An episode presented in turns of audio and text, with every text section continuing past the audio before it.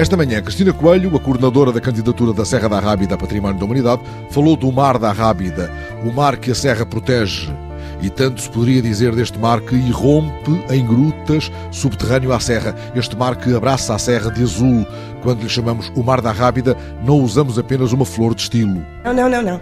O Mar da Rábida é justamente muito protegido pela Serra a própria serra alimenta a vida que existe no Mar da Rábida, porquê? Porque é um limite vertical, mas que se esboroa frequentemente, cai em blocos no Mar da Rábida. E apesar desta linha de costa ter bastante sedimento que vem do estuário do Sado, estes blocos depois formam amontoados, que são sítios ideais para os peixes fazerem as suas maternidades. E daí a riqueza biológica que temos, os grandes índices de biodiversidade que temos no Mar da Rábida resulta justamente da conjugação de todos estes fatores. Termos um mar protegido, calmo, cheio de alimento que vem do estuário e simultaneamente com estes apontamentos que criam aqui pequenos microhabitats subaquáticos. E as notícias recentes confirmam um aumento das espécies no Mar da Rábida. É verdade que neste momento os dados científicos que temos apontam para um aumento de população de um conjunto de peixes e, dentro das próprias populações,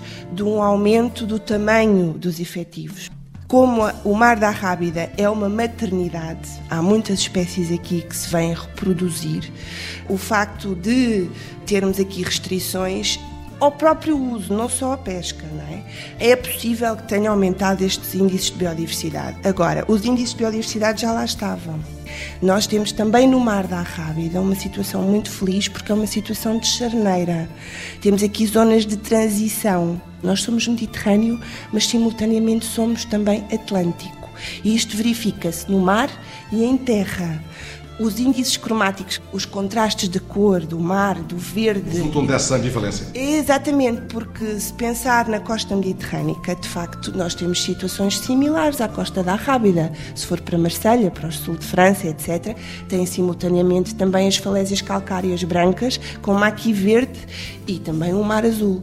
Acontece que a luz é um pouco diferente aqui, não é? Porque nós temos o Mediterrâneo, com todas as características especiais, com fortes índices de biodiversidade que o Mediterrâneo tem, mas temos também o Atlântico, a influência atlântica, que nos dá em terra os níveis de umidade que temos, por exemplo, na Serra da Arrábida, os nevoeiros, fazem que depois as nossas matas cresçam muito mais do que no resto do Mediterrâneo. Nós temos aqui carrasco, uma espécie que normalmente é arbustiva, que na Arrábida assume porte arbóreo. E esta é uma situação única no mundo. Porquê? Justamente por causa da influência do Atlântico, dos índices de umidade que se formam na serra. Mas para lá do carrasco, há na Rábida outros endemismos. Temos também duas espécies, a corriola do especial e o trovisco do especial, que são duas espécies únicas, que só temos na Rábida, que se encontram nas falésias entre Sesimbra e o Cabo Especial. Uma delas é uma trepadeira, Portanto, se olhar para as falésias, vê uma espécie de trepadeira com folhagem verde e uma flor branca grande, lindíssima.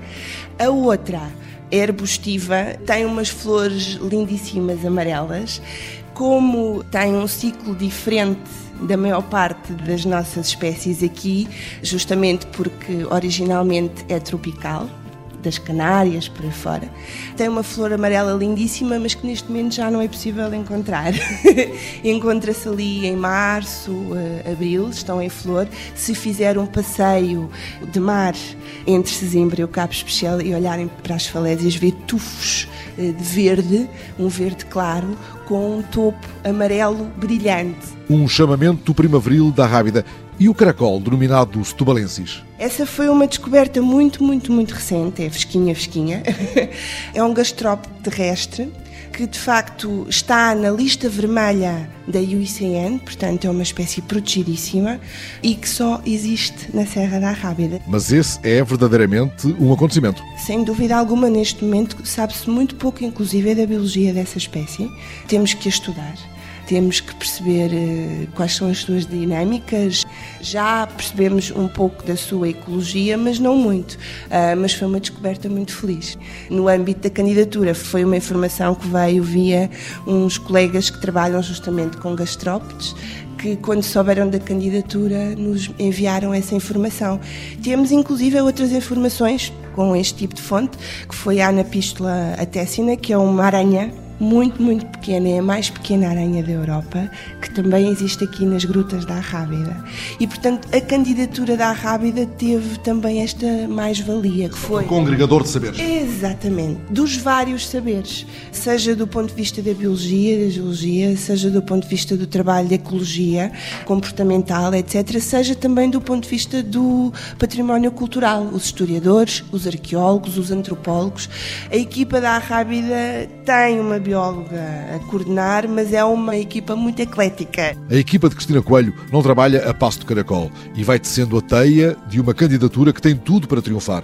Tirando partido da sua visão de conjunto, peço-lhe um roteiro para um dia na Rábida. Começava, por exemplo, em Palmela, com o castelo.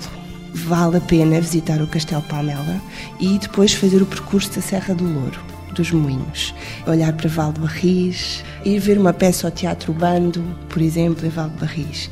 Depois, vale muito a pena ir ao Convento da Rábida. Ter uh, aquele momento de espiritualidade e de paz. Sentir-se um arrábido. Completamente. Ainda hoje, quem visita o convento da Rábida e se conseguir estar um pouco sossegado lá dentro durante alguns minutos, consegue sentir-se um arrábido. E depois a seguir ir até ao Especial. O Cabo Especial é um sítio realmente excepcional. O Santuário do Especial, a disposição do Santuário do Especial, ver eh, a Praça das Hospedarias, o Cruzeiro, o Promontório e depois ir até às Pegadas, visitar as Pegadas e depois ir até à Praia da Foz, onde termina o nosso limite da candidatura a norte e eh, ficar aí um pouco e usufruir do mar, do Atlântico e daquela lindíssima falésia que está ali. E entretanto, o dia declina